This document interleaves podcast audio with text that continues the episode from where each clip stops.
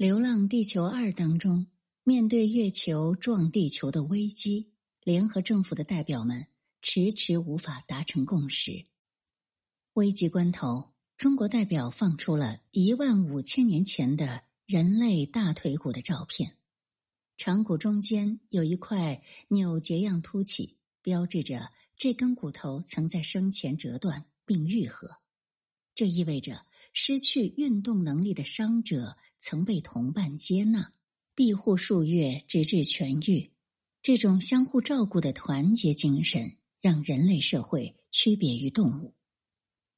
而在人类文明最初的标志是愈合的大腿骨这个发言之后，各国代表终于放下猜忌，一致对月。感谢收听，这里是宁小宁读历史，我是主播宁小宁。今天我们来了解。一万五千年前愈合的大腿骨为什么是人类的标志？文章来源《物种日历》，撰文 Vico 二三八。人类文明最初的标志是愈合的大腿骨。这个观点据传来自美国人类学家玛格丽特·米德。玛格丽特·米德出生于一九零一年。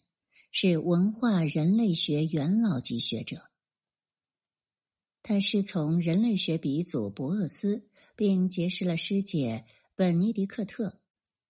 这两位，前者被称为美国人类学之父，后者写出了著名的《举与刀》。十九到二十世纪初的人类学学者都具有探险家气质。一九二五年。硕士毕业的米德漂洋过海，来到南太平洋的萨摩亚群岛，开始了为期半年多的田野调查。他与当地女孩同吃同住，在此期间的研究，后来就整理为他最有影响力的作品《萨摩亚人的成年》。这本于一九二八年问世的书中，米德反思了西方青少年与萨摩亚青少年的不同。认为青春期的躁动不安是特定文化下的产物，文化可以一定程度上塑造人。这个结论看似平常，但二十世纪初正是生物决定论大行其道的时代。究竟是先天基因定终身，还是后天环境塑造人呢？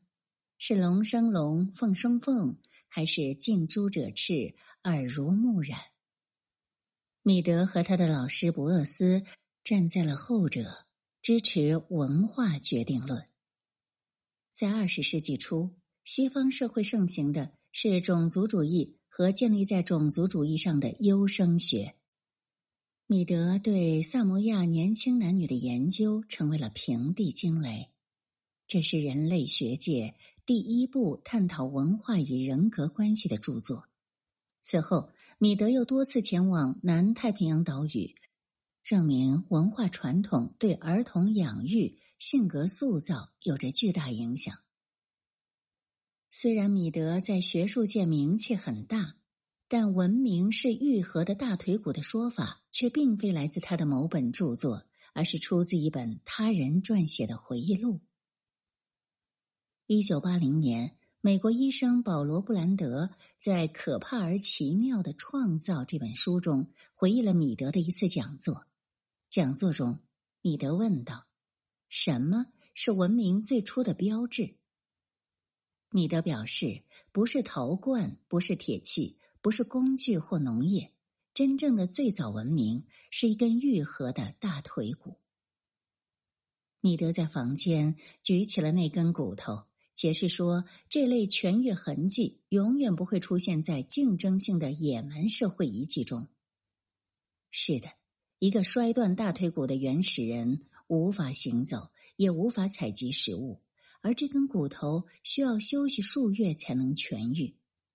愈合的大腿骨就意味着他没有被同伴抛弃，有人帮助他，照顾他，为他带回食物，带他逃离危险。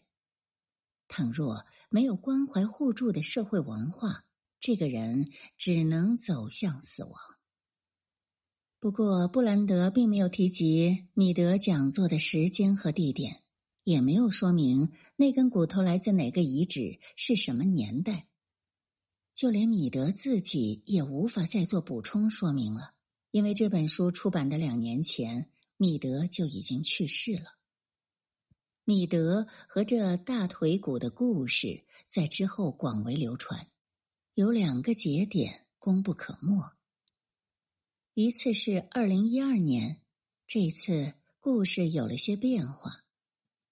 美国医生、临终关怀倡导者伊拉比奥克当年出版的新书《最好的护理》当中，他引用了米德的话。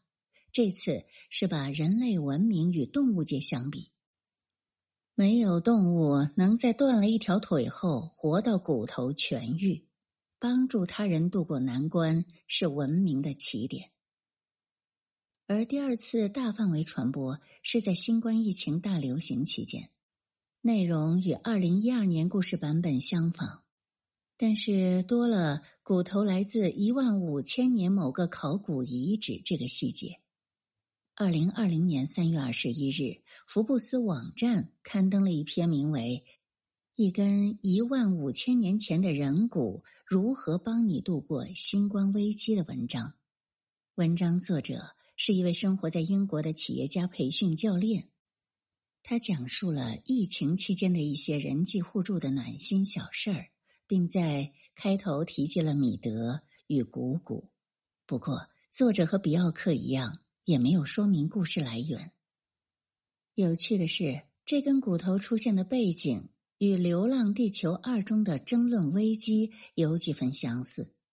不论米德到底有没有在讲座上说过这句话，他的流传贴合了困难期间人们渴望互助的心理，鼓舞人们团结，给予人们安慰。从米德对愈合大腿骨的解释来看，他将文明看作野蛮的对立面。在伦理维度外，考古学与历史学认为。发展出某些硬件的人类社会才称得上文明，而更早的人类创造通常称为考古学文化，例如龙山文化、仰韶文化。而米德在这个角度也有自己的见解。在一次采访中，米德被人问到：“什么时候文化才能成为文明呢？”米德表示。这是个定义的问题。回看过去，当有雄伟的城市、精细的劳动分工、某种形式的记录时，我们会说社会文明。文明是对一种特定社会系统的技术描述，使一种特定文化成为可能。城市、劳动分工、记录是米德这一次对文明的界定。此外，农业、货币。建筑、大型基础设施、发达的手工业技术等，也可能是社会步入文明的特征。各地环境不同，文化发展脉络和特色不同，很难用一种定义形容所有文明。这些条件中，文字和城市处于核心位置。那为什么这两样东西特别重要呢？因为文字是现实。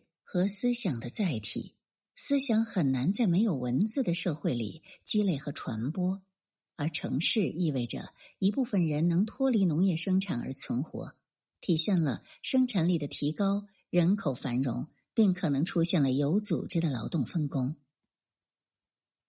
我国考古学家夏奈认为，青铜器应是文明起源的标准之一。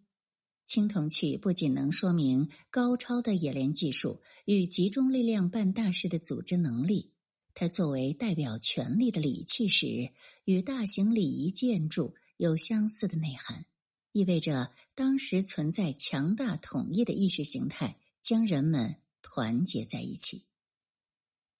在这些标准上，公元前三千五百年，两河流域的苏美尔人率先跨过文明的门槛。